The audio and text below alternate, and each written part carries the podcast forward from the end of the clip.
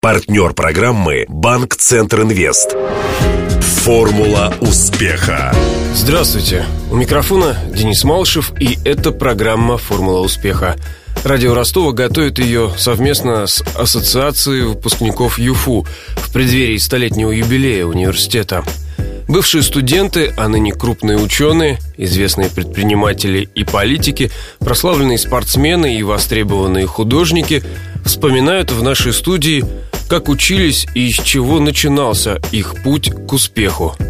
Сегодня вас ждет встреча с Михаилом Емельяновым, который вот уже много лет представляет в Госдуме нашу область. Есть такой жанр в журналистике – интервью без галстуков, живая беседа без формальностей. Таким и получился разговор с Михаилом Васильевичем. Для справки. Михаил Васильевич Емельянов, 52 года. В 84-м окончил с отличием юрфак РГУ. Через 4 года защитил кандидатскую по теории Конституции. В 1994 году избран депутатом Законодательного собрания Ростовской области от партии «Яблоко». Сумел обойти Михаила Парамонова, бизнесмена из ближнего круга тогдашнего губернатора Владимира Чуба.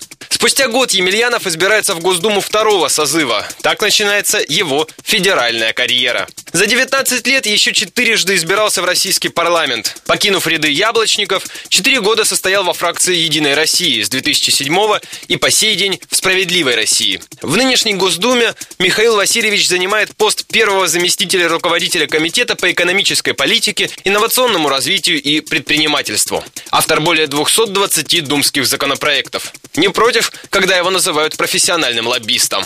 Женат, двое детей. Интервью. Когда вы поступали, это был 79-й, да? В 84-м Да. окончили университет, с отличием окончили. Помните, каким был тогда университет? Сменили этого генсека. За это время, да. Слава богу, власть в университете и на факультете так часто не менялась. Университет возглавлял Юэндей Жданов, очень неординарный человек. Деканом юридического факультета тогда, когда я учился, был профессор Ажевский Владимир Алексеевич. Он основал Ростовскую школу конституционного права. Я вам честно скажу, что мне в жизни безумно повезло, потому что парламентаризмом я увлекся в 14 лет. Удивительно. Да, Причем в совершенно не парламентской стране. Причем я понимал, что я никогда в жизни, я тогда думал, не стану профессиональным парламентарием, не буду участвовать в политической борьбе, но хотя бы на уровне изучения и преподавания. И когда я шел на юридический факультет, у меня было одно серьезное отличие от всех моих друзей, которые туда поступали. Все бредили детективами. Меня никогда это не интересовало, меня всегда интересовала политика. Когда в конце 80-х предоставилась возможность заняться реальной политикой, ну, это был подарок судьбы, конечно. Шанс, который нельзя было упускать. Да. Хотя довольно случайно все получилось. В Ростове возникали какие всякие неформальные группы, и возникла так называемая группа «Защита», которая занималась правозащитной деятельностью. Была встреча в нашем университете одном с этой группой «Защита». Как-то мы сблизились. Я все-таки был юрист уже к тому времени, хоть и начинающий. Вы тогда А преподавали еще. я преподавал, да. Среди них юристов профессиональных не было. Это был конец 88 года. Первый шаг в политику. А потом важная ступенька, это тоже связано с университетом. В 89 году на выборах народные депутаты Союза университет выдвинул Юрия Домбровского, лауреата государственной премии, профессора механико-математического факультета, но человека демократических взглядов.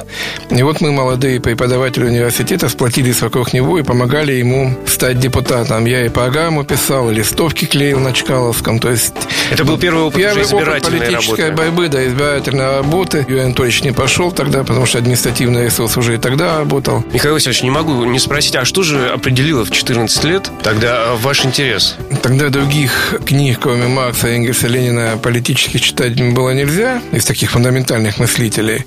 Но вот 18 мира Луи Бонапарта, например, это те вещи, которые Маркса, которые произвели довольно сильное впечатление и заинтересовали меня. Надо понимать, что я вырос на поселке Мирном, Чкаловске. Ростовчане знают, что это такое. 70-е годы это был очень такой неблагополучный район.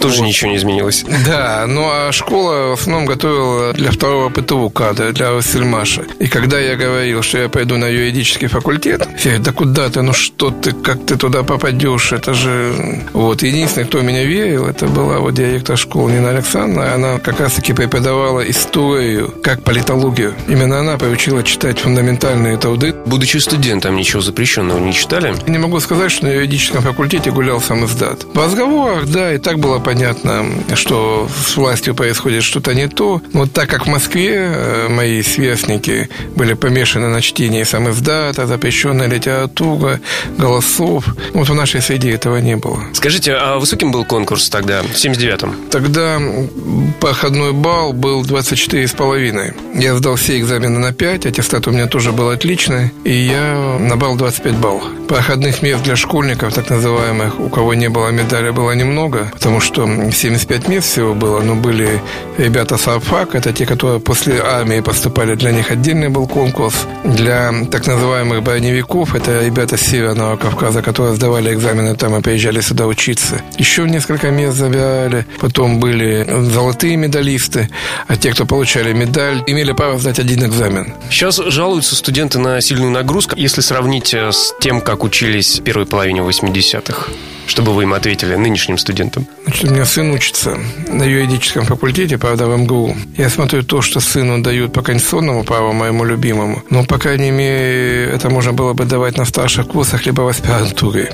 Все-таки нынешних студентов нагрузка, я считаю, больше. Но у них и возможностей больше. Есть интернет, есть компьютер. Даже не то, что нам надо было идти в библиотеку и от руки конспектировать литературу. Я помню, когда я поступил в аспирантуру, меня профессор Ажевский готовил к экзаменам. В аспирантуре есть экзамены. Так вот, э, я к нему каждый месяц приходил, и мне надо было законспектировать где-то 120-130 очень таких фундаментальных книг. Потом по 6 часов мы с ним сидели и беседовали. Он меня гонял по всем этим книгам. Я думаю, что если бы у меня под рукой был компьютер, интернет, ну, наверное, мне было бы легче. А так приходилось сидеть в библиотеке целыми днями. Была другая проблема. Вы знаете, мало было книг, мало было хороших учебников. Вообще нельзя было найти найти уголовный кодекс, гражданский кодекс. Ну, вообще кодексы. То есть это настолько для меня сейчас удивительно, но неужели трудно было напечатать достаточно юридической литературы? Вот приходишь в библиотеку, а какая-то книга уже кем-то взята, ты сидишь, ждешь, когда этот человек закончит работать. А если рекомендована литература всему курсу на 75 человек, а там несколько книг, ну вот представьте, как сложно было готовиться. А время оставалось? Свободное время, я имею в виду. И как вы его тратили? Ну, я очень Проводили? такой был правильный молодой человек. У меня все было по расписанию. Я очень люблю футбол. Очень много играл в футбол. И в юношеские годы я ну, пару часов в день точно уделял футболу, причем в любую погоду. После футбола мы шли на турник, то, что называется, качались, ведь никаких фитнесов не было. Турничок, шведская стеночка, и там достигали довольно больших результатов. По крайней мере, 15 раз подтянуться для меня была не проблема. Будучи студентом, вы учились по одним учебникам, будучи уже преподавателем, вы видели, как стремительно меняется страна и меняется взгляд на ту же юриспруденцию, на конституционное право. И получается, что фактически вот это десятилетие, нет ли такого ощущения, что учили не тому? Все-таки, когда началась перестройка, вторая половина 80 1980 стала доступна не только, скажем так, советская литература, но стали переводиться активно западные авторы, поэтому определенный кругозор мы получили. Во-вторых, я могу сказать, что советская конституционная школа была одна из самых сильных в мире. Это я сейчас понимаю. Если отбросить всю шелуху, там, да здравствует КПСС, выполним решение 27-го съезда партии, это традиционное там цитирование Маркса и Энгельса, то в понимании Конституции, ее воздействие на текущее законодательство, принципы развития Конституции, Конституции. Это было разработано именно советскими учеными. И прочитав очень много западной литературы, я не могу сказать, что здесь мы отстали. Именно в теории Конституции и учили на юрфаке э, Ростовского госуниверситета э, на отлично. Очень много политиков, по крайней мере, в 90-х уж точно были выходцами из Я юрфака, могу сказать, что вот во втором созыве Думы выпускниками юридического факультета Ростовского университета были семь человек больше, чем МГУ любого другого вуза. Юрфак просто внес неоценимый вклад, бесценный вклад в становление политической системы России. Ну, наверное, но учитывая, что если Шахай подготовил Конституцию современную, он тоже выпускник нашего университета, то, я уже думаю, точно бесценно. Вы при мне подписали заявление о вступлении в ассоциацию выпускников ЮФУ. Это очень хорошее начинание. Во-первых, мы видим, скажем так, западный опыт, американский опыт, да. Там такие ассоциации – это влиятельнейшие институты, социальные институты и политические институты. Кроме этого, это и форма общения выпускников. И не успели написать заявление, как уже сгенерировали отличную идею. С нашим городом связаны люди, которые составили славу страны. Да? Ну, например, Виктор Понедельник футболист, забивший решающий гол на чемпионате Европы по футболу, когда мы единственный раз в 60-м году стали чемпионами. С одной стороны. С другой стороны, в Ростове огромное количество улиц совершенно какими-то безликими названиями. Пограничная, Киргизская, Белорусская, ну еще много-много вот таких улиц. Создаются новые районы, но они тоже называются, ну непонятно как. Извилистая, вот у меня сейчас вспомнилось. Извилистая, да. Создается новый район Левинцовка. Ну почему бы нашей ассоциации не выступить с идеей обратиться к городской думы и назвать эту улицу именами выдающихся выпускников университета? Так что если наша ассоциация выступит с такой идеей, то было бы хорошо. И вы ее поддержите в этом? Конечно. Я готов ее пролоббировать, как модно это говорить. Гостем очередной формулы успеха стал депутат Госдумы и выпускник юрфака РГУ, ныне ЮФУ, Михаил Емельянов. Беседовал с ним Денис Малышев, помогали в создании программы Глеб Диденко и Александр Попов. До новых встреч! Формула успеха. Партнер программы Банк Центр Инвест. Ваш бизнес набирает обороты, проходит опасный поворот. Теперь нужно получить кредит и вырваться в лидеры. Пока конкуренты буксуют, воспользуйтесь кредитами банка Центр Инвест. Оперативные решения с учетом особенностей вашего бизнеса. Банк Центр Инвест ОАО КБ. Ускоряем ваш бизнес. Телефон 2 300 300.